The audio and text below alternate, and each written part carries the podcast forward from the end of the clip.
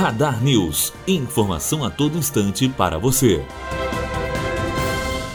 Conselho Nacional de Justiça intimou os desembargadores Rogério Favreto, João Pedro Gebran Neto e o juiz federal Sérgio Moro a prestar informações sobre as decisões conflitantes envolvendo o ex-presidente Luiz Inácio Lula da Silva. Com a intimação, os envolvidos terão 15 dias para se manifestarem sobre o caso. O prazo começa a contar a partir de 1 de agosto, por causa do recesso judiciário. Matheus Azevedo, aluno do primeiro ano de jornalismo direto para a rádio Unifoa, formando para a vida.